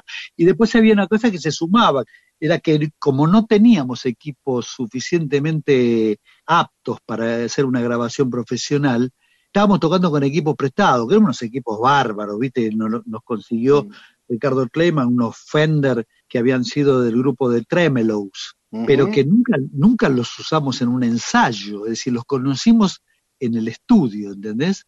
Entonces, bueno, era, es- es- eh, había una suma de cuestiones que, que nos ponían como bastante nerviosos, ¿no? De todas maneras, creo que... Salimos pero usted- un grupo que viene acostumbrado a tocar, a ensayar, pero siempre los cuatro juntos. Esa experiencia de tocar cada uno su parte para grabar, también es algo raro cuando uno entra a un estudio. No, eh, eh, tocamos, eh, en realidad tocamos como cuarteto, las bases las grabamos como cuartetos. Ah, Y- juntos. Y, claro, y dejamos, dejamos eh, libres este, para grabar el, lo- lo- lo- los vientos y las cuerdas y todo eso. En, en Y en otros voces. canales, ¿no? Era un quilombo, eran cuatro canales, eh, era una ingeniería que de cuatro canales tenía que hacer una premezcla para liberar dos canales y en esos dos canales meter las cuerdas o los vientos, era un, un quilombo. Bueno, pero de eso te enteraste después, vos- ustedes no Claro. entendían un pito de eso. Claro, claro. El, el hecho en sí es que, que tocamos los cuatro, tocamos el cuarteto de base, así que en ese sentido no hubo ningún problema, ¿no?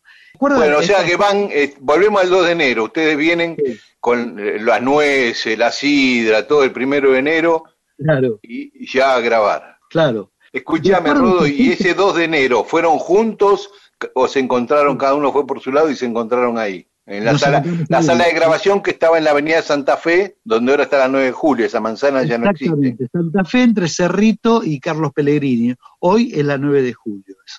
Bueno, y, y de ahí llego a la conclusión, porque nosotros te- eh, enero y mitad de febrero tocamos en Matocos. De acuerdo a esta información, quiere decir que nosotros grabamos estos tres temas. Claro, Antes de tocar por primera vez en público. Exacto, porque digamos, eh, para, para empezar un contrato de, de- de un mes, teníamos originalmente un contrato de un mes con Matocos, es decir, eh, no podías ir mucho más allá del, del 2, del día 2, es decir, nosotros grabamos este tema y salimos para Mar del Plata para tocar en Matocos un mes que después se prorrogó 15 días más, ¿no? A la vuelta de Matocos, tocamos, nos fuimos a Perú al Festival de Ancón. Allí tocamos el día primero de marzo. Es decir, nosotros volvimos de Mar del Plata a mitad de febrero y nos fuimos para, para Lima pocos días después, una semana después, una cosa así. De regreso, empezamos a preparar el material para hacer la presentación oficial en el Ditela, que fue el 24 de marzo. Mirá qué fecha. ¿Qué? ¿Un lunes? Sí, Un lunes, qué raro debutar un lunes. sí, sí, sí, sí, así es. El, el 7 de abril tocamos en el Teatro del Globo, donde se grabó ese, esa, esa cinta, viste, que así medio muy precariamente y demás, pero que lo hicimos, eh, lo organizó el mismo tipo que organizó lo del Ditela, Manuel Román, y con el mismo repertorio, en el mismo orden, todo igual que lo del Ditela, lo repetimos en el Teatro del Globo. Luego, el, el 11 de abril, grabamos Ana no duerme y Plegaria para un niño dormido. El 26 de mayo, ya pasamos al mes siguiente, grabamos Figuración y Que el viento borró tus manos. El 22 de junio, ya pasamos al, al otro mes, eh, fue el festival Beat Baires en el Coliseo, que duró un mes y una semana, una cosa así, que fue anterior a los Barrock, ¿no? El 6 de julio volvimos a tocar en el mismo festival, que esa fue la fecha de cierre, ¿no? En esa fecha estaba anunciado Leonardo Fabio. Este, bueno, tenía que haber actuado Leonardo Fabio, pero eh, él decidió no actuar. Entonces, este, esa misma fecha la cubrimos eh, nuevamente eh, Almendra y Manal. El 22 de agosto grabamos Fermín y a estos hombres tristes. Tres días después, el 25, grabamos Color Humano y luego el, el 2 de octubre grabamos Laura Va, que fue un poco como el cierre, ¿no? Es decir, ahí es como que se terminó de grabar el primer, el Claro. primer disco nuestro. El 12 grabó Laura Va, el 15 salió un simple con el otro, otro simple con el tema de Pototo, no uno que tenía Pototo en el lado A y Final en el lado B. Final no salió Ah. en ningún disco, porque también, también era una, una especie de principio que teníamos nosotros, ¿no? Eh, no queríamos que los temas de los simples estén en, en- en los long play, ¿no? Claro. Es decir, porque como teníamos eh, muchos temas, pensamos que, el tipo que le interesaba, yo tenía el simple. Si ya tenía el simple, ¿para qué lo quiere tener en un long play? En el long play ese espacio tendría que estar ocupado por otro tema, no que sea nuevo, ¿no? Ese era un poco el criterio. Estábamos en el 15 de octubre, el 29 de noviembre era la fecha a la que vos te referiste, Dani. Este, la Claro, fecha que tendría que haber salido, sí, por el tema de la tapa del hombre de la lágrima, recordemos un segundo que eh, la compañía quería sacar una tapa con la foto de ustedes cuatro, ustedes querían el, el dibujo que había hecho Spinetta y, Claro. y bueno, y se plantaron en eso y esa demora hizo que saliera el 15 de enero. Y el Eso. 15 de enero, cuando, cuando salió el disco, ¿cómo te hiciste? ¿Vos ya tenías, a ustedes les dieron antes copia de los discos o lo vieron el mismo día que salió a la venta? Eh, No, me parece que no, me parece que no, que lo tuvimos después que salió, que- después que lo tuvo la gente. Y una cosa que es muy, eh, muy increíble, ¿no? Visto desde hoy, ¿no? El primer disco de Almendra eh, jamás fue presentado en Buenos Aires. Fue presentado en Mar del Plata. El 30 de enero fue presentado en el Teatro Alberdi, que era un teatro que dependía de un sindicato, creo que, que era, el- que era el sindicato de la UOM. Y, y al mes siguiente, el 20 de febrero, lo presentamos en el Teatro Ocean Rex, Ocean Rex. Pregunta, pregunta. ¿Cómo eh, definís el criterio con el que se puso el orden de los temas? Eh, eh, ¿Visto y es el adecuado? ¿Se siguió una regla típica? ¿Escucharon a algún productor? ¿Ustedes mismos eh, decidieron? ¿Cómo, ¿Cómo se decidió que el primer tema fuera este y el, eh, el otro, el lado B con los otros temas? ¿Cómo fue? ¿Te acordás o no? Vos sabés una cosa, yo no me acordaba de eso, la verdad que no me acordaba cómo fue que lo, lo hicimos, pero eh, buscando e- esta data que hoy estoy dando a conocer, llego a la conclusión de que el orden que acabo de, de- de mencionar tiene mucho que ver con el orden que está en el disco. ¿Cómo fueron grabados? Sí, una cosa eh, extraña, ¿no? Porque digo, es un criterio que nunca apliqué, pero digamos, al, al, al recabar este tipo de información y ir, ir anotándola, me fijé en, en el disco y me doy cuenta cuánto tiene que ver esto, ¿no? Que digamos que está casi, casi respetando el orden Casi, de grabación. sí, porque Color Humano es el segundo y lo grabaron después, que también debe ser por la duración, ¿no? Para que entre en un lado y en el otro. No es exacto, no es exacto, pero tiene mucho que ver con el orden en el que fue grabado. Pero igual siempre se suele poner en el lado A empezar con un, con un buen, con un tema fuerte. Claro, pero sabés que no era el criterio nuestro, ¿viste? Eh, pensá que cuando mu- muchacha el tema fuerte, ok, no- normalmente los- lo- lo- el tema que se elige, lo que la compañía pretende, por eso te, te hacían grabar primero un simple. Si, si el simple no, no pasaba nada, olvídalo, no grabás el long play. Si el simple sí interesa, el tema que más interesa va de eh, track 1, pero cuando grabamos, eh, muchachos, no había simples con muchacha, ¿entendés? Debería haber estado el tema de Pototo en el primer long play. Claro. Y no, y- y no Claro. estuvo. Rodo, en el tema figuración, viste, en el coro ese que hacen, si vas a perder tu amor, ¿no? Sí, Ese coro hablado como casi teatral, digamos. sí, Eh, ¿Ahí participa Papo en ese Sí. coro? claro. O sea, ¿son Claro. ustedes cuatro más Papo? No, puede, puede que haya alguien más, no, no, no recuerdo. Creo que, creo que alguien más participó. El tema era así, viste, como en TN- TNT tenía, era, era como un, estu- un estudio un poco cautivo de RCA, ¿no? Que tenía RCA contratado, ponerle de las 4 de la tarde hasta las 12 de la noche, fijo todos los días. Use o no use el estudio, ¿no? Y entonces te- a veces la gente que andaba por el centro, amigos, músicos, qué sé yo, cuando andaban medio al pedo, sabían que si pasaban por, por el estudio, alguien conocido había grabando, ¿no?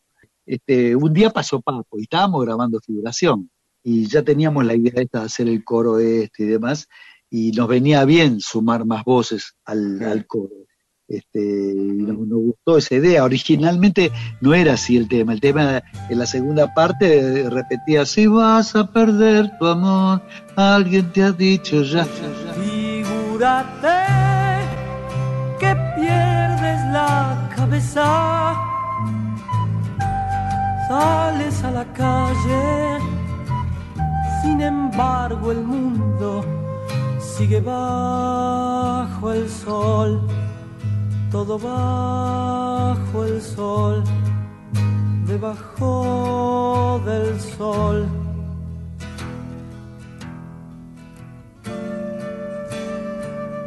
Figúrate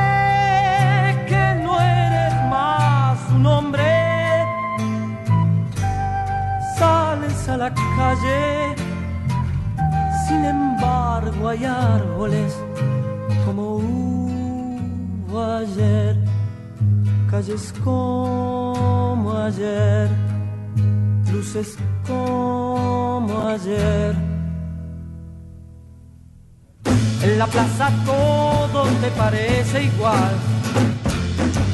Tú ya no eres hombre, pero llorarás si vas a perder tu amor.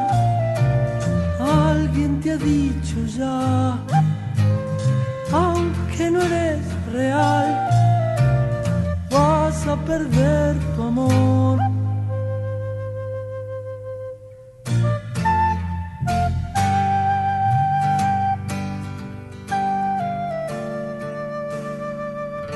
Figúrate que pierdes la cabeza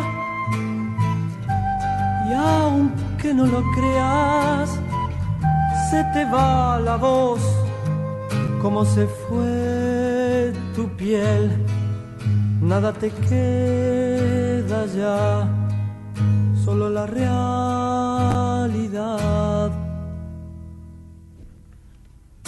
La realidad es caminar igual.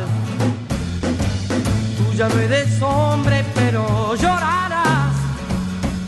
Si vas a perder tu amor, alguien te ha dicho ya, aunque no eres real, vas a perder tu amor.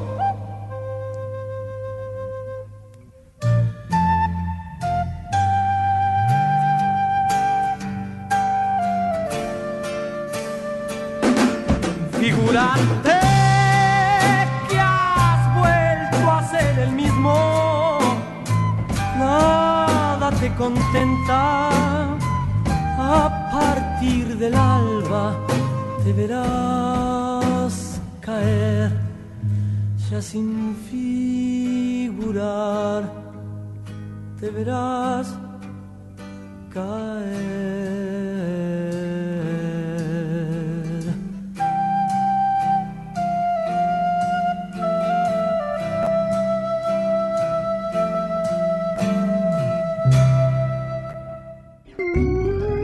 Dos personas que recién se conocen, charlan, la historia comienza a ser contada. El mundo entonces es un poco mejor.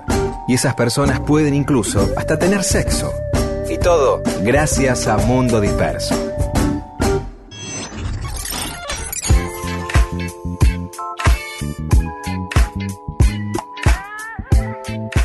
Y tenemos más mensajes de los oyentes. Darío C dice simplemente que sea rock. Un jingle, un cuervo, un viaje, los cardos, elefantes, rutas. Es como un, como un gran, un paseo por, por Almendra. Y acá pide em, Cristian Chiminelli desde Saladillos, y supongo que es el Cristian Chiminelli que yo conozco, eh, ¿pueden contar el origen del tema Rutas Argentinas? Sí, Rutas Argentinas creo que surgió eh, desde una vez que se iba a hacer un festival en Lobos, se iba a hacer una especie de Woodstock versión este 220 volts, como decimos nosotros. Creo que, que el flaco lo compuso a partir de, de, de eso, ¿no? De, de la idea de un Woodstock argentino aquí cerca de Buenos Aires. Miguel Ángel Rosales. Recuerdo que era otro sonido comparado con los anteriores discos argentinos. ¿Con cuántos canales fue grabado? ¿O usaron otros instrumentos de mejor calidad? Fue como un antes y después, muy bueno. Bueno, fue grabado en solo cuatro canales. Así hay una cosa así de ingeniería, ya sería un, una cosa así, este, mucho decir. No, era todo una, una cosa así de, de tratar de sacarle el jugo a esos cuatro canales, de hacer reducciones, de, de grabar en tres y después pasarlo a dos para liberar otro canal más. Bueno, una historia así muy, muy artesanal, este, pero eran solo cuatro canales.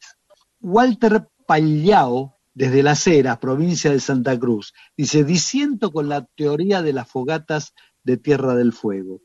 Esa provincia fue siempre muy rica en gas. En esa etapa de la historia, por X motivo, estaban encendidas como quemador natural de la Tierra. ¿Sería por meteoritos? Ah, andás a ver que se hicieron los agujeros por donde salía el gas. Puede ser. Habría que investigarlo. Nora Jorge, Carmen de Patagones también pertenece a la Patagonia, aun, cu- aun cuando es de la provincia de Buenos Aires. Y el nombre correcto de los habitantes originarios de la Patagonia Sur es Yámanas, no Yamanes, como dije yo, ¿no? Eh, Quizás ustedes usaron el inclusivo y de ahí Yamanes. No, no, eh, sería una buena excusa, la verdad, decir que quisimos usar el inclusivo, pero no, no, fue un furcio. Lo que pasa es que algunos le dicen Yámanas y otros le dicen Yaganes. Y a mí se me cruzaron los dos y, lo, dije Yamanes. Está bien. Luján Square, aunque crucé el río a Patagones, mi corazón es río negrino, saluda, ¿no? Gracias por recordarnos de las montañas al mar, un abrazo y viva Perón. Y Milagros Olivari dice, muchas gracias por cumplir con mi pedido, fue muy interesante, felices fiestas y buen comienzo de año. Un beso, Milagro, sí, que- porque nos pidió las historias de las provincias, justamente ella. Reinaldo Reiser, dice, grande el polaco. Goyeneche era habitué del club El Tábano de Cortland. Para mí, dice, eh, eh, dice mm, Reinaldo, para mí siempre fue de Cortland, pero claramente iba a ser poco tanguero y marketinero decir el polaco de Cortland. Y pasó a ser patrimonio de Saavedra. Sí, en realidad el club El Tábano está en Cortland. Yo este, lo, lo- conocí porque mi primer grupo ensayábamos ahí cerca, en Washington y, y Quesada, que daba dos, tres cuadras, ¿no? Y eh, el polaco creo que vivía, si no me equivoco, en lo que, lo que era la avenida del Tejar, que ahora se llama Avenida Balbín. Así que es posible que lo que diga Reinaldo sea absolutamente certero. Omar Moreno, el anillo del capitán Beto está dedicado a Goyeneche, digan la verdad. Mal que le especie a los de River. Tiene todo. Beto era antes de ser el polaco, claro, Roberto, ¿no?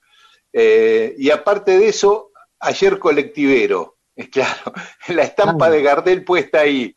Dice, y el polaco era un gran admirador de Gardel y fue colectivero. Yo creo que es él. El flaco nunca dijo que era el Beto Alonso. Así que para mí está dedicado a Goyeneche.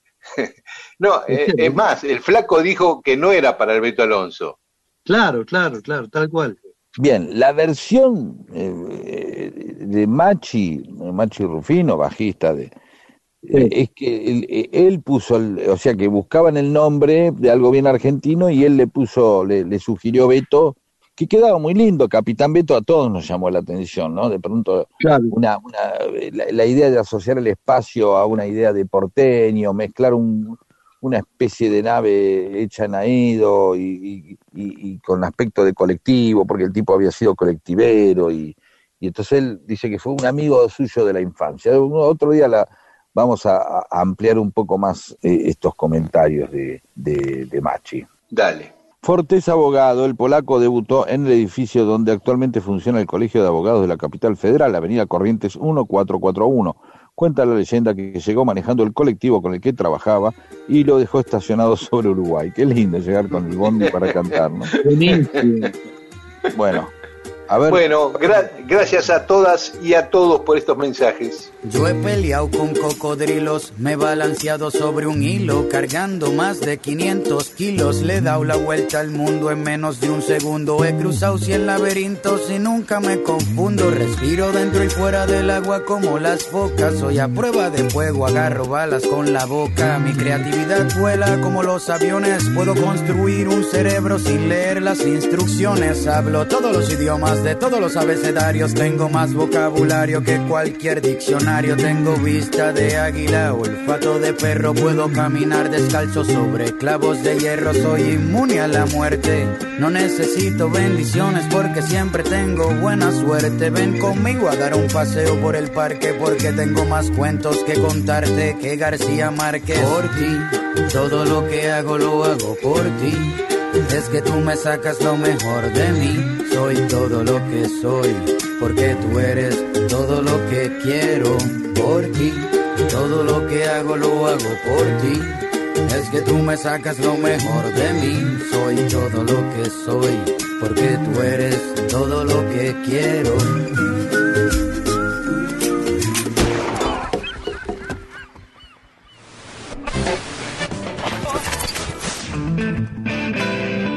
Mundo disperso.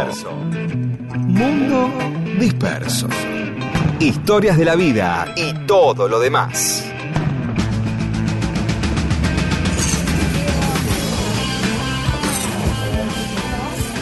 Bueno, y se nos termina el último programa del año de Mundo Disperso. Nos vamos a volver a encontrar, eh, calculo que en febrero, en enero van a tener cinco programas consecutivos, todos los domingos a la misma hora, a las 11, de 11 a 1, eh, historias que seleccionamos para estos cinco programas que fuimos contando en estos cinco meses que estuvimos eh, aquí en Radio Nacional de agosto hasta ahora en estos 22 programas que hicimos. De ahí extrajimos historias para que se entretengan en el verano y las puedan andar contando por ahí.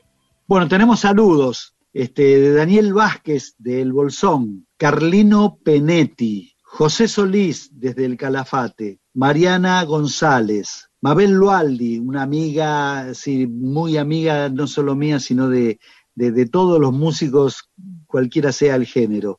Pablo Galvani de Mendoza, Olga Mareco y Acción Camuflaje, que nos dice, nos dicen que nos aman. Bueno, yo saludo a Ángel Nieva de Río Negro, que estaba preparando pollo al disco el otro día, Yumela Bariloche, eh, Humberto Eschanone, que eh, motivado con un discurso que dio Cristina, Diego Guadix, Gloria Bustos, La- Laura Reutenburg, que nos manda unas fotos de unos tomates cosechados en su huerta, y Carla Cristal. Y yo tengo que saludar a Eugenia Manzano, a Carly Jaime, a Lucas Selguero, a Fabián Tejada, a Gloria Rivero de Rosario, a Lila Violet, Lilas Violetas de Villa Langostura, o Lila Violeta o Lilas Violetas de Villa Langostura, y Rod Valentín, que dice que somos los mejores. Adriana Barbela de Lanús, aparte de saludar eh, a María Laura y a Diego, que siempre escuchan, este, con y, y con, con Eva a veces, eh, de- a veces desde Barracas, a veces de Valeria del Mar, y a eh, Camila y a Germán, esta pareja uruguaya que sigue domingo a domingo. Este, el otro día me- mandó una foto de todo lo que había hecho, pone el programa y se ponen a hacer cosas, no sé si para distraerse del programa, y me mostró todas las cosas que habían juntado para tirar, ¿sí? Parece que lo inspira eso el programa, a juntar basura y tirarla. Así que bueno, un gran saludo. Bueno, fue un año bravo, como todos lo vivieron. Va a seguir un tiempito, llegó la primera tanda de vacunas, pero hay que seguir cuidándose mucho porque se viene un rebrote que todos anuncian fuerte si no nos cuidamos en las fiestas, en las vacaciones. No nos tentemos, sigámonos cuidando. Sé que es difícil, pero no la hagamos más difícil nosotros. ¿eh? A disfrutar lo que se pueda, pero a cuidarse y nos vamos a reencontrar muy pronto, calculo que en febrero. Bueno, Pedro, lo último para irnos. Decirle a los oyentes que escuchamos Baja de Spinetta, ya nadie va a escuchar a tu remera de los redonditos Tangerine, de Led Zeppelin, You're So Fine, de Carlos, como se pronuncie, You're So Fine, de Carly Simon, presente de Box Day, Figuración de Almendra, Muerte en Hawái, de Calle 13, eh, Aire, de Estelares, y nos vamos con Waterloo, de ABBA. Un final Porque a toda orquesta. de contra Radio Nacional, ¿no? Como para... Claro, por Federal, supuesto. Pero, federal, federal porque- de Ushuaia a La Quiaca, de Mendoza a... todo el año nos estuvimos reprimiendo de poner ABBA, pero como nos daba un poquito de pudor no lo poníamos, pero hoy, ya que es el último programa, Sí, ya está. totalmente. Gusto, muchacho, ponemos- eso es gusto. nos, nos ponemos Y la leí- funga y a bailar, sí. Y leí que nuestro presidente, Alberto Fernández, está leyendo un una historia del conurbano. Sí, este, Debe haber terminado o tirado, digamos, ya a esta altura. Este, tuiteó eso, que estaba leyendo una historia del conurbano, así un que... libro que de todos modos se termina rápido. Primero porque se lee rápido y si no porque se, se- se deja rápidamente en la mesa de luz abajo de uno de Isabel Allende. ¿sí? Eh, eh, eh, es bárbaro, ese libro es divino, léanlo Bueno, por gracias. favor, porque está, no, no importa, no escuches vos, pero está muy bueno. Yo lo voy leyendo de a poquito porque no quiero que termine, ¿viste? Lo voy ralentizando. Este, bueno, muchachos, que tengan el mejor fin de año posible, todos nuestros Sí. oyentas, oyentes y oyentos, y ustedes también, la gente querida por ustedes, y que el año que viene empecemos remándola como, como lo hicimos este año. Sí, y cuidémonos sobre todas las cosas. Esto no está es. terminado. Esto es Mundo Disperso, nos encontramos el año que viene, calculen para febrero, ya lo vamos a anunciar por nuestras redes en febrero, eh, nos encontraremos de vuelta aquí en Radio Nacional AM870, los domingos como siempre de 11 a 1. Chao, hasta el año que viene. Chau, feliz año. Chau.